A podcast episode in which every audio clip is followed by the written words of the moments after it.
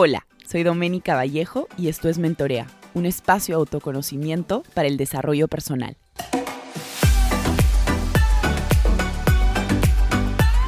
Hola a todos, ¿cómo están? Bienvenidos a un nuevo episodio de Mentorea Podcast. Este es el episodio 74 y hoy vamos a hablar acerca de crianza consciente. Vamos a hablar con Thaisa Rieta.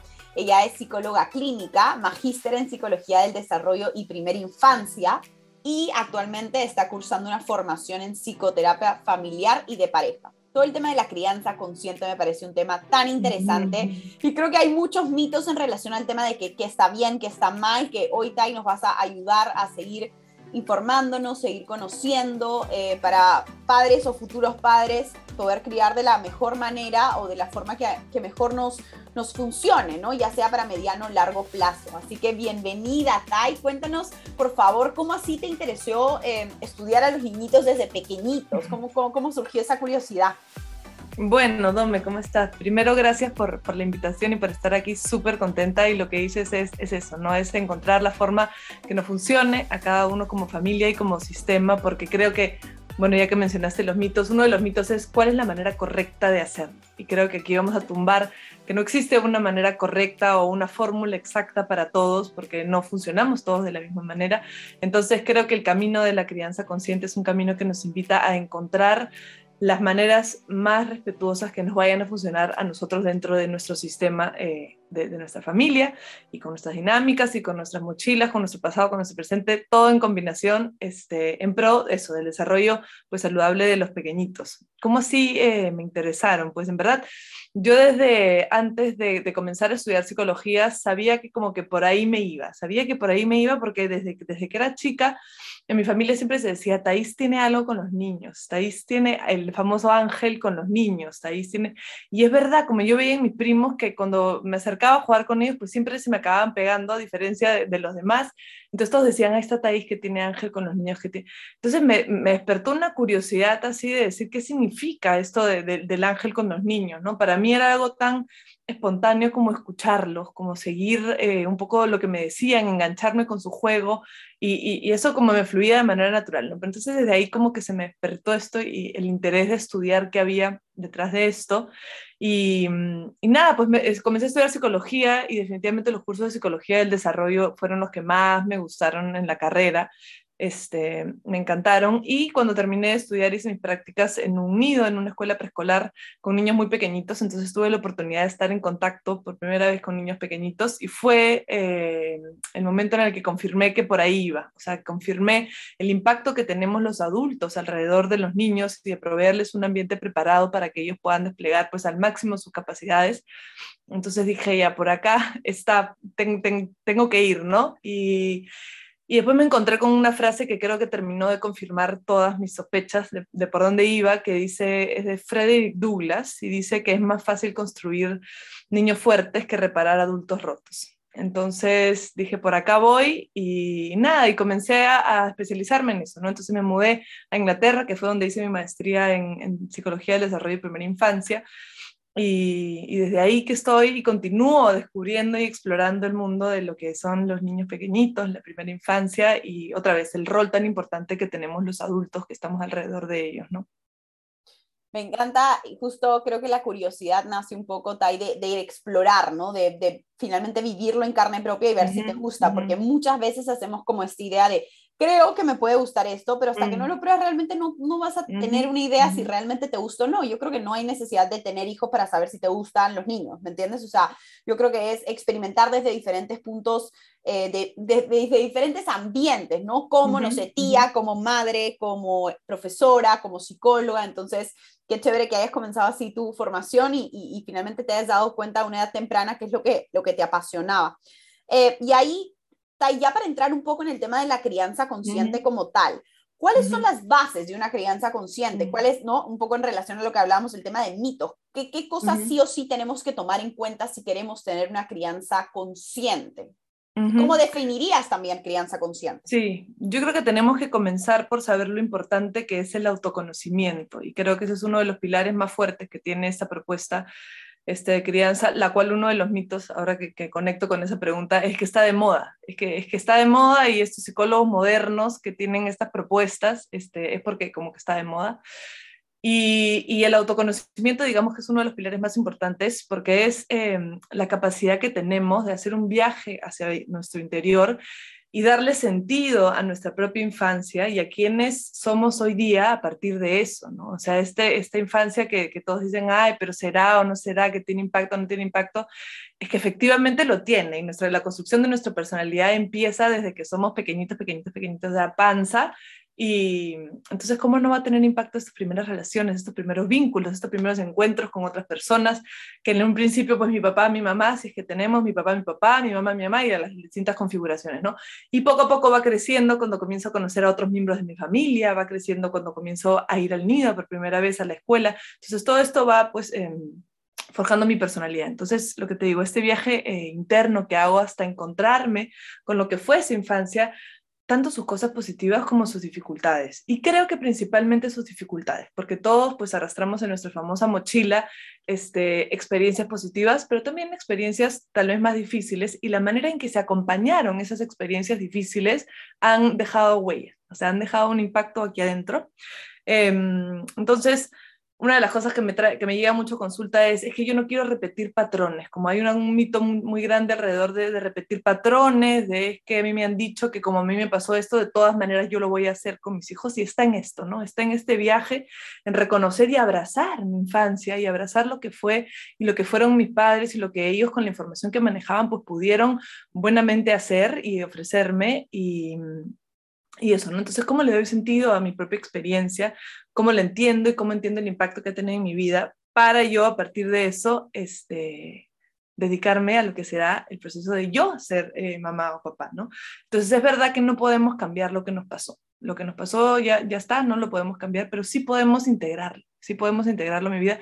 Y de repente queda un poco metafórico esto de cómo que integrarlo. Entonces, eh, al preguntarle yo a alguien como que cuéntame un poco de tu infancia y que alguien me responda, nada que ver, no, es que para mí no tiene absolutamente nada que ver con mi vida, hay una distancia. O sea, ahí me doy cuenta que hay alguien que, que no, que no la ve, o sea, que no, no, no tiene nada que ver, ¿eh? no, te en verdad que vamos por otro lado. A mí lo que me pasa hoy día es que eh, tengo demasiadas dificultades para este, establecer una relación de pareja saludable.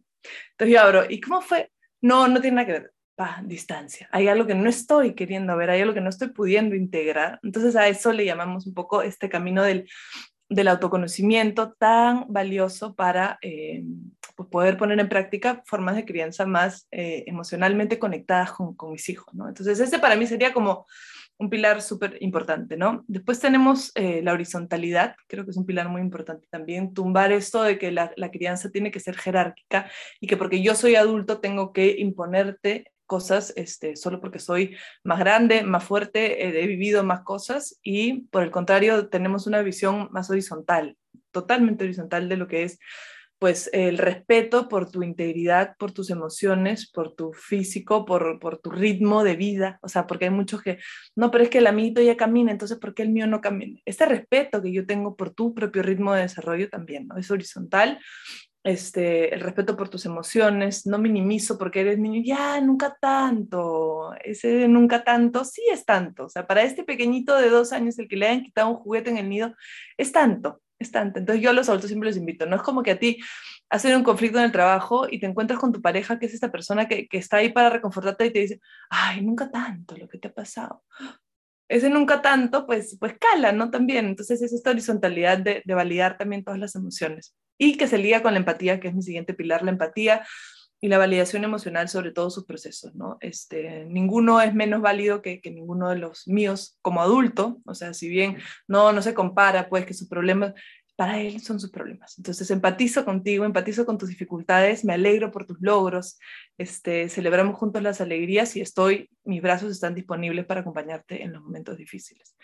Y creo que otro importantísimo que se conecta con otro mito de esta, de esta crianza son las normas y los límites. Me llegan todo el tiempo también. Ay, Thais, pero es que en esta crianza no se ponen límites. En esta crianza no hay límites y los niños hacen un poco lo que quieren.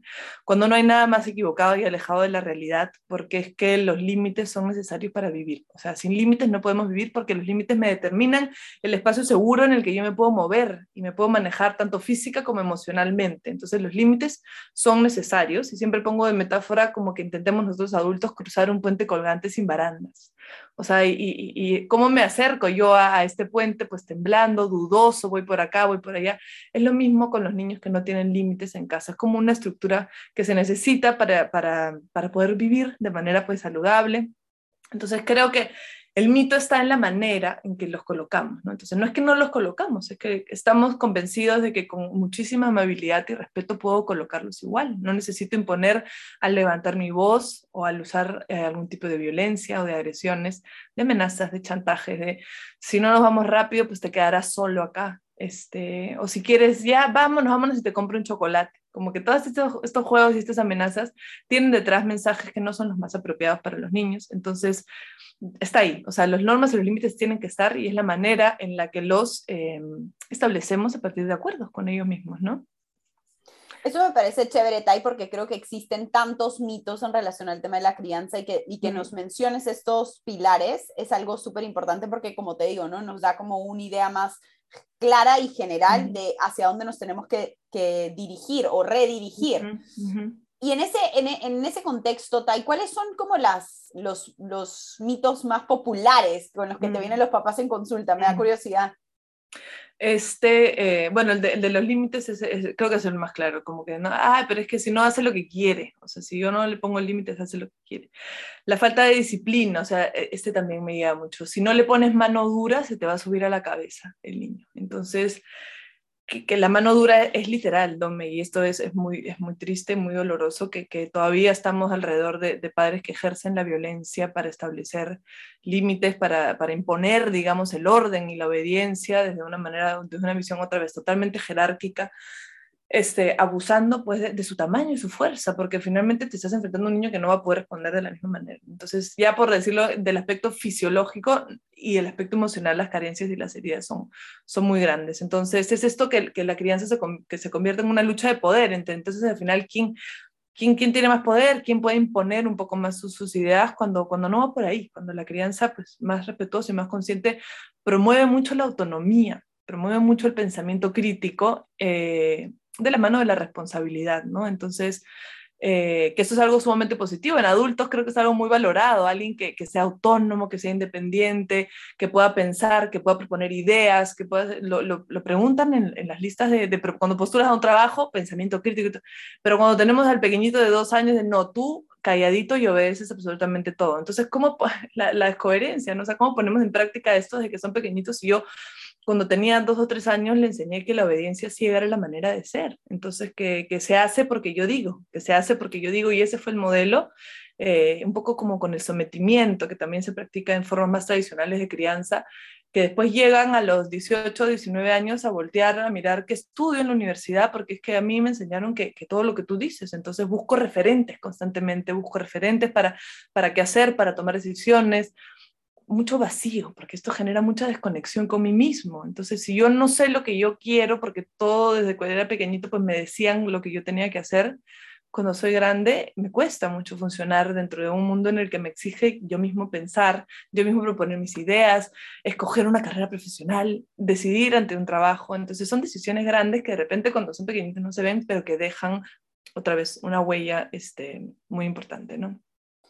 Y en, ese, en, ese, en relación a este tema, ¿qué consejos, qué recomendaciones se les da un padre cuando quieren aprender a, o sea, cuando quieren poner límites con los niños, cuando quieren comenzar mm. a imponer? ¿Hay una edad para hacerlo? ¿Les dejamos hacer lo que quieran hasta los 3, 4, 5 años? ¿Cómo funciona? No, no, siempre, o sea, los límites, otra vez, como te decía, son el espacio que van a delimitar por donde yo me puedo mover de manera segura. Entonces, si lo queremos mirar físicamente a un pequeñito que está comenzando a caminar, eh, no sé, de repente la sala tiene muchos, eh, muchas mesas con las que me puedo golpear la cabeza. Entonces ese espacio no es muy seguro. Mejor podemos caminar, pues no sé, en tu habitación, que está todo como más predispuesto para que puedas este, desarrollar. Entonces eso es un límite establecido y claro, ¿no? Entonces cuando los padres me preguntan, ¿cómo hacemos con esto de los límites? O sea, como por dónde comenzar. Yo siempre les hablo de tres pilares muy básicos que nos ayudan, digamos, a orientar estos límites que yo debería estar trabajando con los niños. El primero es los límites que están relacionados con mí mismo, con el respeto a mí mismo y a mi seguridad. Entonces yo no voy este, abriendo el balcón y asomándome así porque eso atenta contra mi seguridad. O sea, eso lo tengo que cortar porque está yendo contra tu seguridad. Es distinto que lo haga, em, bájate de ahí porque yo digo y no estoy entendiendo qué es lo que está pasando, sino, mira, esto es peligroso para ti, o te puedes caer, te puedes hacer daño, entonces no lo vamos a hacer. Me pongo la casaca para salir en un día de mucho frío porque este, me tengo que abrigar, entonces me tengo que cuidar y no voy en short al parque cuando hace muchísimo frío porque me estoy cuidando y me estoy protegiendo. Eh, me pongo zapatos cuando me tengo que poner zapatos porque otra vez lo mismo, ¿no? Entonces, estos límites ligados a lo que es cuidarme a mí mismo y respetarme a, mí mismo. Están los que están ligados a, a, respetar a los demás, o sea, la convivencia es algo que tenemos que promover y establecer desde que los niños son pequeñitos, ¿no? Entonces, los límites por respetar a los demás, como, no sé, no hago fiesta un miércoles a las 3 de la mañana porque tengo vecinos que están durmiendo, entonces los tengo que, que respetar. Cuando vamos a un restaurante, usamos un tono de voz un poquito más bajo porque hay otras personas que también están almorzando y también quieren pasar un buen momento así como nosotros. Entonces, estamos constantemente recordándoles que el límite en el restaurante no es que va, no grites porque yo digo, sino pongamos el ejemplo, es porque hay otras personas que también están aquí que quieren disfrutar. Entonces, ¿qué te parece si usamos un tono de va, ya, este, conecta un poco este, creativamente también con la situación. Y el tercero es el que tiene que ver con el ambiente, con el ambiente, con mis materiales, con mi mascota si es que la tengo, con las plantas de la casa, este, no, no, no rompo juguetes a propósito, no pinto las paredes, no corto mis sábanas y a veces tantas cosas que, que he escuchado porque se ponen creativos los chicos con las exploraciones. Entonces, eso, límite claro, este, cuidamos nuestros materiales. Entonces, por ahí. Entonces, esos tres claros, ¿no? Los, los, de mí mismo, el, mi entorno y mis relaciones y este, los materiales y el espacio físico. Entonces, a partir de esas creo que se puede dirigir absolutamente todo en términos de, de límites, ¿no? Me encanta que, que, los pongas así tan claros, Tai, porque eso va a ayudar un poco a los padres o futuros padres también a, a comenzar pues a hacer ahí su, su, sus notas sobre los siguientes pasos a seguir. Acordémonos que, que, se cumplan a partir de acuerdos también, que son acuerdos que hacemos entre todos los miembros de la casa, porque a veces este, los cumplen, exigimos a los niños que los cumplen y los adultos estamos haciendo por cualquier otro lado, ¿no? Y el típico creo que es el de la mesa y el celular. O sea, si hemos acordado que no se usan pantallas este, en la mesa, eh, porque yo sí tengo mi Instagram y voy, este, o sigo trabajando, ¿no? O sea, ¿cómo, cómo le modelo yo el límite que yo establezco hacia mi respeto, hacia mí mismo y hacia mi momento de descanso y de alimentación, este, si no puedo desconectar el celular en mi hora de almuerzo? Entonces estoy como todo el... No es que tengo que trabajar, la excusa del que tengo que trabajar, sí, pero...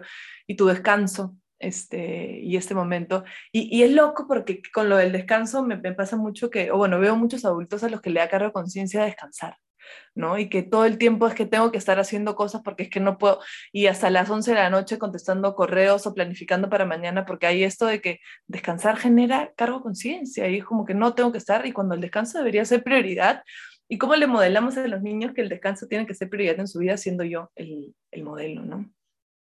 Eso me parece chévere también, ¿no? El tema del descanso, que creo que no mucha gente le pone prioridad, pero es algo tan indispensable. Em, justo hace, hace, hace unos días hablaba con, con Alexa, que eh, ella habla sobre la neuro, neuroeducación, mm. y un poco Alexa me decía el tema de, de cuán, cuánto influye nuestro, nuestro sueño en, en la como construcción de todo el tema cerebral, ¿no? Conductual y todo. Entonces, escucha, en verdad sí hay que ponerle un montón de, de foco al tema del sueño y me encanta esto, Tai, de, de los acuerdos, ¿no? Porque, claro, fácil es decir, no usamos el iPad y tú volteas y el papá está usando el iPad. Es como, no enseñas con el ejemplo, que creo que es algo muy, muy importante.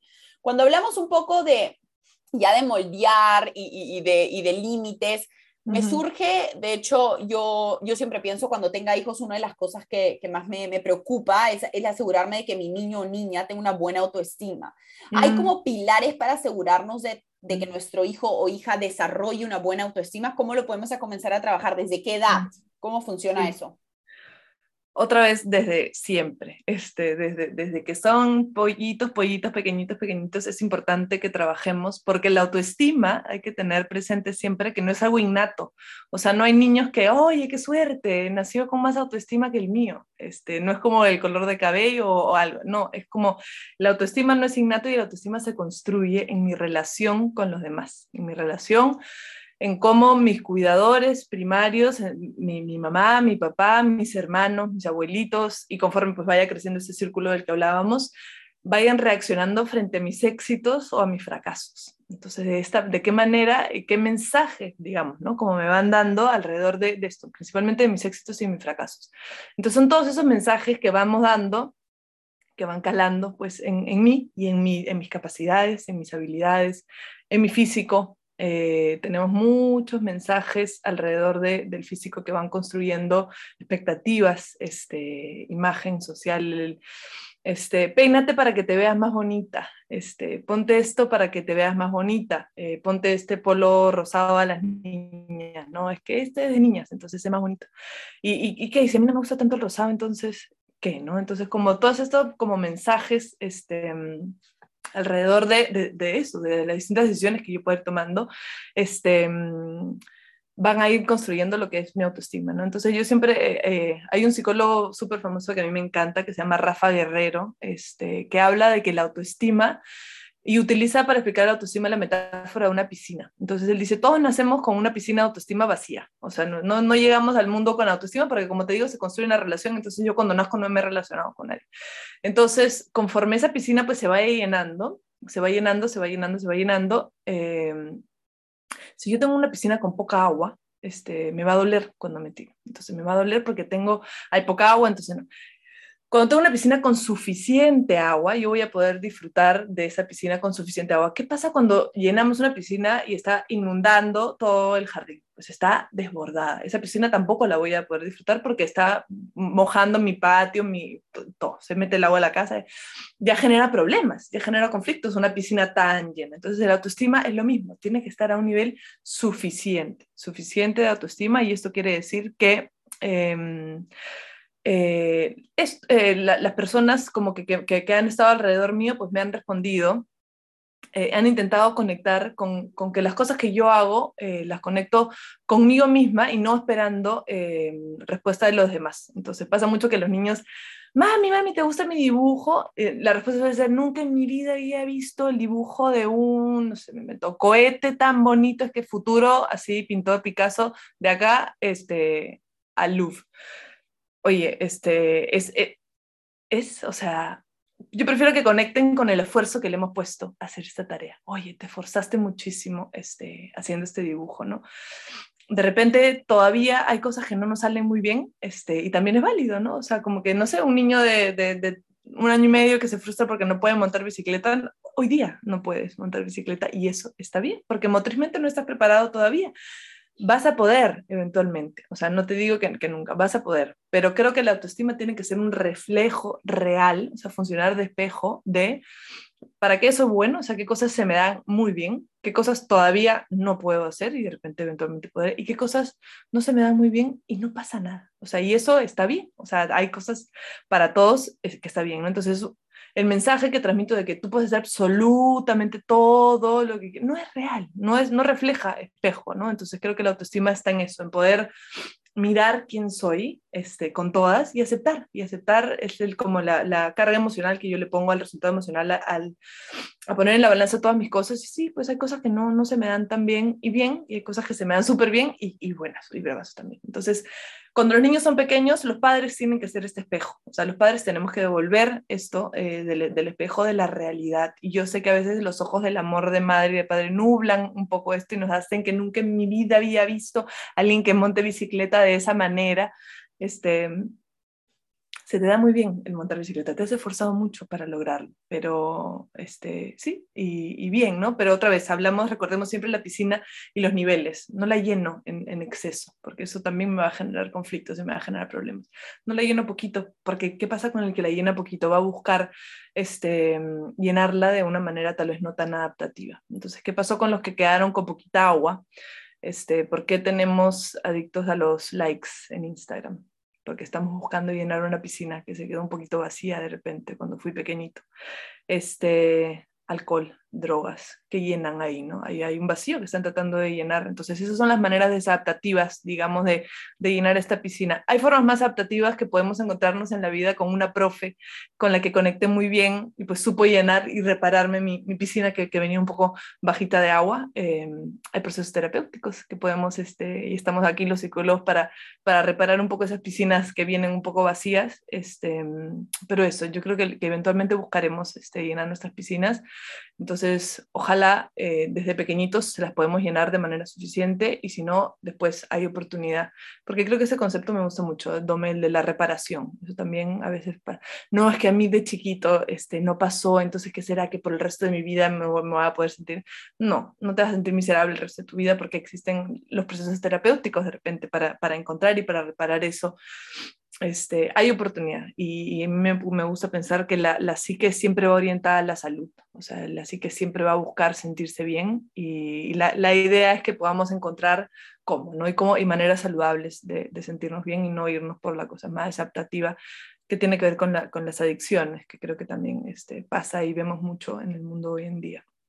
Que me encanta este término que has mencionado de las reparaciones, porque sabes, yo lo veo mucho en mis sesiones y la gente siempre dice, es como, es que yo no tuve esto de chiquita, ¿no? Uh -huh. eh, uh -huh. Yo, de hecho, tengo un programa que se llama el programa de 90 días de transformación uh -huh. y hablamos un poco de eso, de cómo transformar esto que dices ya no puedes transformar. Y entre ellas vemos, eh, no sé si conoces a esta artista, eh, a esta autora que se llama Lisa Bourbeau. No. Ella habla de las cinco heridas que impiden ser uno mismo, básicamente heridas desarrolladas en nuestra niñez, ¿no? Y de hecho tiene un libro. Entonces, qué importante dar la esperanza actualmente a todos los padres que están, sí. que están escuchándonos, que de repente dicen, pucha, pero es que a mí de repente me llenaron mucho esta piscina o no me la llenaron lo suficiente. Uh -huh. Todavía tienes este, uh -huh. esta oportunidad de reparar, ¿no? Y, y uh -huh. esta esperanza de, de, poder hacer las cosas bien, que creo que es algo que a veces uno se echa la culpa y se echa para atrás y se agarra el, del, del, papel de víctima cuando puedes ser protagonista de tu, de tu vida, pero depende de ti, ¿no? Depende de... Totalmente tú mismo uh -huh. tomar tus acciones. Eh, uh -huh. Y de hecho, este tema de la crianza, de los estilos, me, me, surge una curiosidad que creo que la mayoría de papás o futuros papás les va a interesar y es cuando nos juntamos, por ejemplo, a, a, a la última vez, el viernes, a tomar un cafecito, mm. hablamos de este, estos dos tipos de escuelas que existían, ¿no? De los padres que dejan llorar y de los padres que levantan mm. al niño apenas llora. Eh, mm ¿De qué, ¿De qué escuela eres tú partidaria en base a tu experiencia? Y cuéntanos un poquito por qué, porque yo creo mm. que muchos padres es como, levántalo apenas y ahora, y otro es como, mm. déjalo. Entonces, ¿qué está mm. bien, qué está mal según tu experiencia? Por favor, danos, danos un poco ahí de, de luz.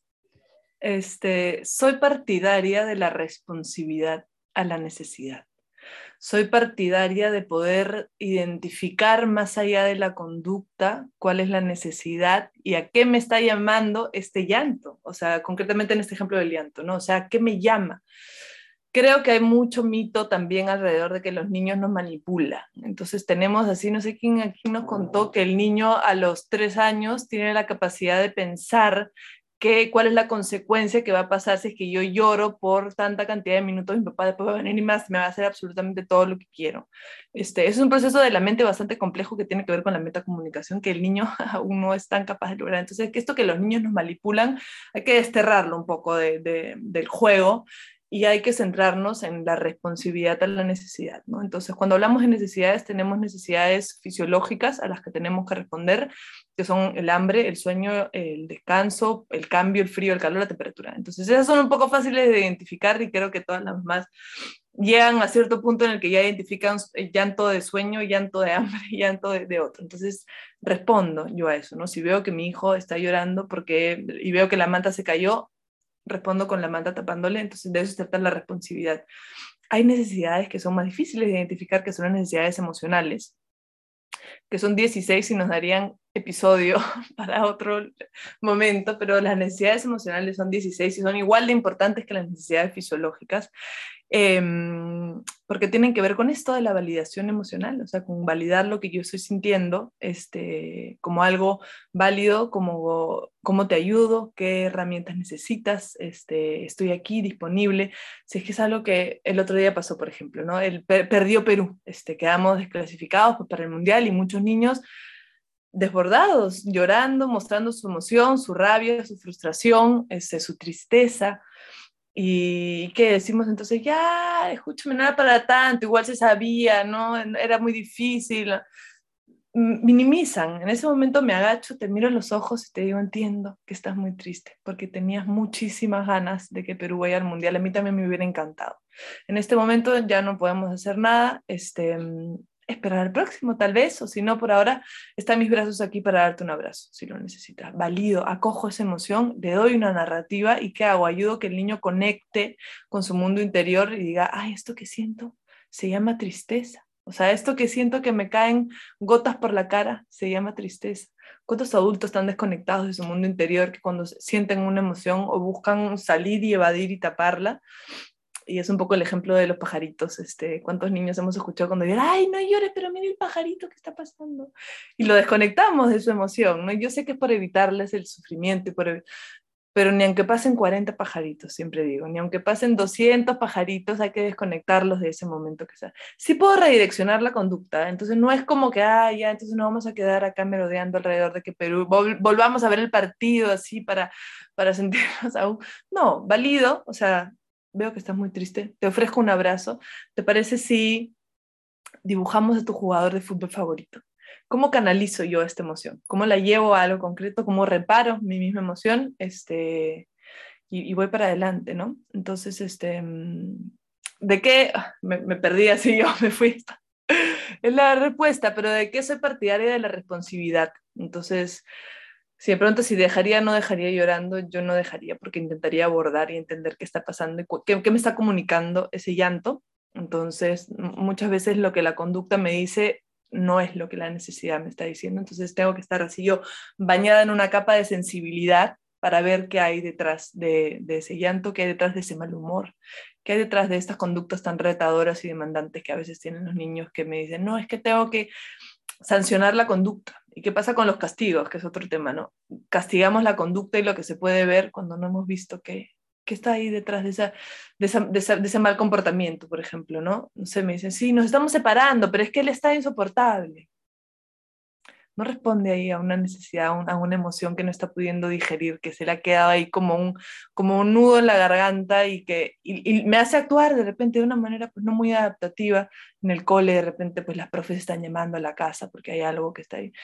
Entonces, este, soy partidaria de, de eso, de responder a la, a la necesidad importante como, como padres o futuros padres el tema de traducir un poco las emociones, ¿no? Porque yo creo que el niño no lo sabe hacer. Es como, hasta de repente el mismo no se entiende, sabe que llora, pero no sabe por qué llora, ¿no? Y, y, me ha pasado que a veces hijos de, de mis amigas o hijos de amigas de mi mamá siempre es como, pero ¿por qué lloras? Es que no sé, ni siquiera sabes, solamente está llorando, ¿no? Entonces, qué importante hacer este canal, este, esta intermediación entre emoción, tú ser intermediario, y el niño, ¿no? Para ayudarlo, como tú dices, a entender, a formar esta conducta, a, a poder autorregularse a futuro, ¿no? Que creo que también es súper importante. Eh, estaba estoqueándote ayer y me encantó una, un webinar que tuviste el año pasado, me encantó el título en realidad del webinar que hiciste el año pasado que se llama En mi época no se hacía así. Por favor, cuéntanos un poco sobre eso, cuéntanos, obviamente no todo el webinar, pero como los, los puntos así claves que crees que sí deberíamos saber en relación a este tema, ¿no? En mi época no se hacía esto, ¿qué no se hacía, no? Y, y, realmente, o sea, ¿por qué no se hacía? ¿Por falta de información, por tradición, por, no sé? Cuéntanos un poco. Este, recogí este, este dicho de, de mi época, no sé si así, porque siento que em, las otras generaciones, o sea, generaciones pasadas, digo, por ejemplo, ¿no? los abuelitos de actuales niños, em, podrían decir que los problemas que ellos tuvieron eh, cuando ellos criaron, o sea, generaciones pasadas están más o menos resueltos el día de hoy, ¿no? O sea, no sé, pues tenemos ahora monitores que los ponemos ahí en la cuna del bebé, entonces yo me puedo ir a dormir en mi cama, y, pero voy a tener a mi hijo desde mi celular monitoreado.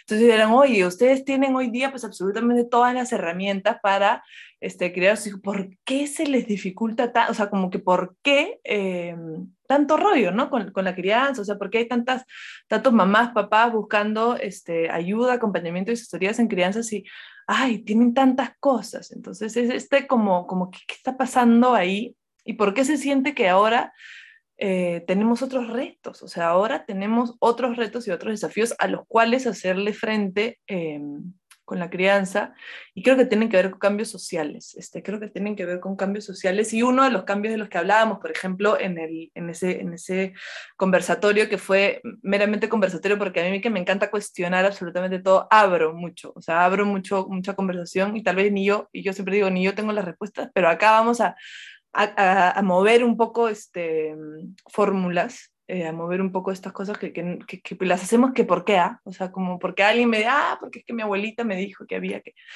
Y hemos venido de abuelitas en abuelitas a hoy día y hoy día nos damos cuenta que todas estas cosas que nos dijeron las abuelitas tal vez ya no nos funcionan tanto y... Entonces, en mi época no me hacía así, rescato un poco a las madres que se sienten un poco solas en sus procesos de crianza porque se sienten distanciadas de lo que hicieron conmigo y ahora yo mm, eh, ya, ya, sé que no es lo que quiero hacer porque pues estoy aquí con, con mi mochila, ¿no? Con, con, mis huellas, con mis heridas, pero entonces, ¿qué hago? O sea, entonces, ¿qué? ¿pero por dónde entonces? ¿no? Y, y buscamos como, como formar grupo alrededor de eso. Y creo que uno de los cambios que la sociedad ha vivido, de los más importantes, es, el, es la inserción de la mujer en el mercado laboral y, es un cambio distinto y retador para las madres. Ese, lo, ese fue como yo, yo diría que el, que el, más grande que conversamos alrededor de eso, ¿no? Es posible la coalición entre la vida laboral y la vida familiar. O sea, ¿cómo hacemos con, con mamás que tienen que salir de la casa a las 8 de la mañana y regresar a las 6 o 7 de la noche?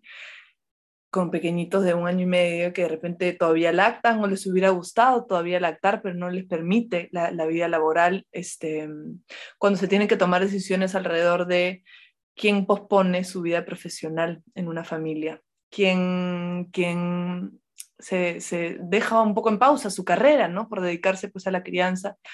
Y ahora voy a dar un ejemplo que, es un poco polémico, pero el otro día el tenista Rafa Nadal, este, que acaba de ser, va a ser papá, su, su esposa está embarazada, eh, ha dado unas declaraciones en las que él dice que no sabe mucho cómo va esto de la paternidad porque pues nunca ha sido padre, pero lo que sí está seguro es que su vida, su carrera profesional no se va a ver influenciada ni impactada.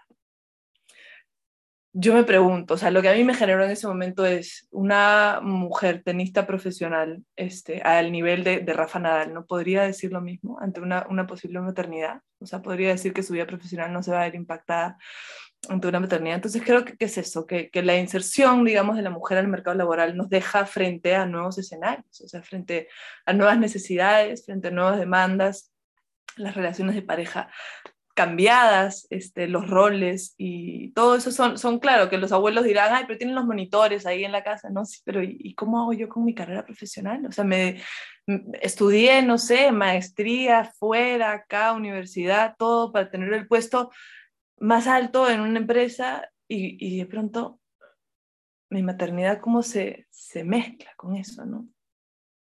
El tema de la maternidad en relación a como la carrera profesional, yo creo que es un tema tan delicado porque es como siento que no, no, o sea, cada vez menos está ya, pero es como, no sé, a veces la mamá dice, sí, a los tres meses ya voy a regresar a chambear, es como, pero ya hay que a tu familia, si, si tu esposo te puede como eh, mantener, ¿no? Y es como, es que no es porque me puede mantener, no es por un tema económico, es porque a mí me gusta lo que he, o sea, lo que he estudiado, he invertido tiempo, he invertido plata, ok, quizás sí, mi atención ya no esté 100% a nivel laboral, la tenga que compartir obviamente con, con, la crianza de mi hijo, ¿no? Porque en ese momento, por lo menos yo lo veo así, es mi punto de vista, es la prioridad en mi vida.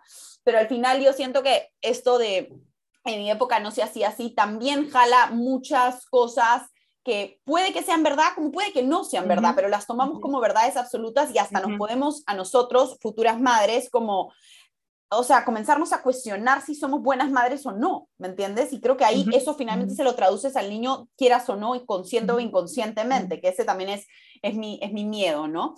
Creo eh, que, lamentablemente para la mamá y sí, no soy defensor, yo sé que la paternidad y la maternidad son roles distintos y cada uno es un rol único e indispensable en la vida del niño, pero principalmente a la mamá siempre le va a caer o la de mala madre o la de mala trabajadora. O sea, si yo decido lo que tú decías, no regresar al trabajo a los tres meses de que se acabó mi licencia de maternidad, que ibas a dejar a tu hijo, ah, ¿qué? Este, ¿Con quién lo vas a dejar? ¿Qué? Y la lactancia materna exclusiva que hasta el año por lo menos, que es lo mejor para el vínculo, para la... ¿Qué va a mala madre?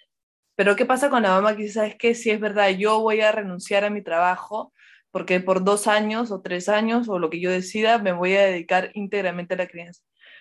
¿Y qué va a pasar cuando tus hijos crezcan? O sea, vas a tirar todo el tiempo invertido en tus estudios al agua, este, vas a vivir de mantenida de tu esposo, eh, cuando, eso, ¿no? cuando tus hijos crezcan te vas a quedar sin trabajo, reinsertarte en el mercado laboral más adelante va a ser demasiado difícil.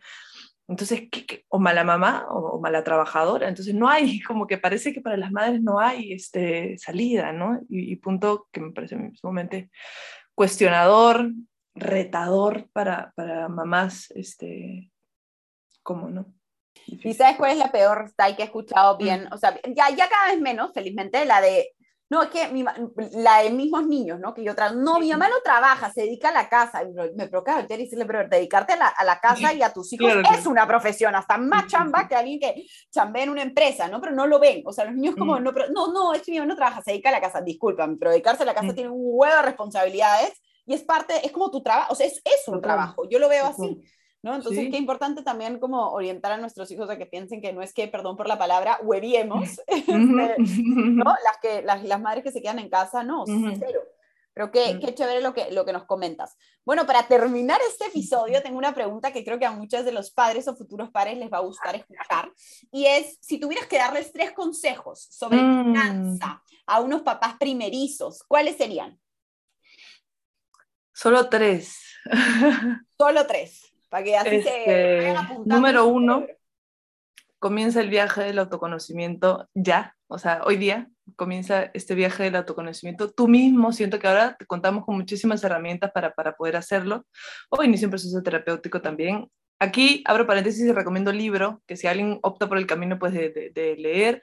Eh, hay un libro de Daniel Siegel, eh, te lo recomendé a ti, que se llama Parenting from the Inside Out. En español se llama Ser Padres Conscientes. Está, Ser Padres Conscientes. Y te da herramientas muy prácticas, este, o sea, explica un poco la teoría y la conexión entre todas estas cosas y la neurociencia, y después da ejercicios prácticos para hacer este viaje a, mi interior y, de reparación. Si sientes que no lo puedes hacer solo, eso, inicia el viaje de alguna manera eh, hacia el autoconocimiento. Invita a tu pareja a hacerlo también. Este, háganlo por separado, juntos, compartan, este, ténganlo como una herramienta para conectar también ustedes, ¿no? Yo siempre digo que los niños no nacen cuando nacen el día de su, de su nacimiento, sino que nacen cuando nacen en el imaginario de los padres. Entonces, este, cuando están en la panza, ¿cómo va a ser? Y cómo esto nos puede ayudar a conectar, a conversar con, eh, eh, sobre mis, mis propios, eh, mi propia infancia, nuestras propias experiencias. Bueno, eso. Entonces, número uno, iniciémonos en el viaje de, del autoconocimiento. Número dos, la información es poder. Informémonos sobre todo lo que tenga que estar relacionado al desarrollo de los, de los pequeños.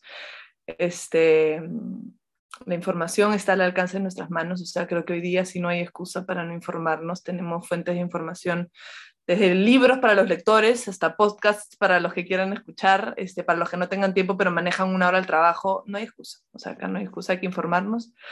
Y creo que el tercero y uno que es muy importante es rodéate de una tribu que te sume. Este, a todas las mamás las veo que a veces se pone solitaria esta maternidad y desde mi postura, este, yo, yo tengo una tribu que he, logrado de, de, mamás, entonces las invito siempre a mirarse, a apoyarse porque en este proceso de que yo no quiero repetir lo que pasó conmigo, sino que yo lo quiero hacer distinto, mis referentes también se caen, porque mi referente de repente mi mamá, que no lo hizo de la mejor manera, ya, ya no tengo como, como a mirar, ¿no? Entonces me quedo un poco sin piso y una tribu que te sume, que te aporte, este, es algo muy valioso en estos procesos, entonces esos serían mi, mis tres, encuentren a su, a su tribu.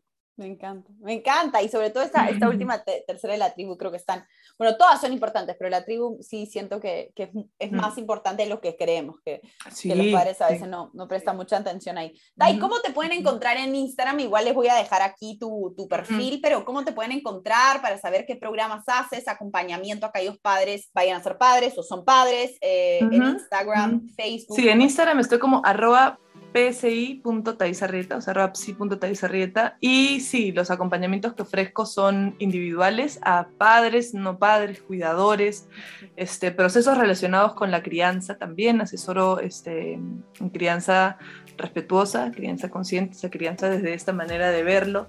Eh, acompaño instituciones educativas también este, en esta propuesta desde el respeto, cómo podemos unir la educación con esta mirada de respeto que sabemos que promueve tantas cosas positivas en los niños.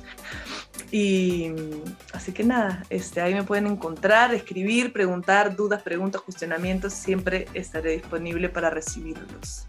Lo máximo. Bueno, Tai, te agradezco muchísimo tu tiempo. Espero que todos los padres o futuros padres hayan, hayan, absorbido toda la información como yo lo he hecho. Y, y gracias, gracias por este. No, gracias a ti por la invitación, me ha encantado.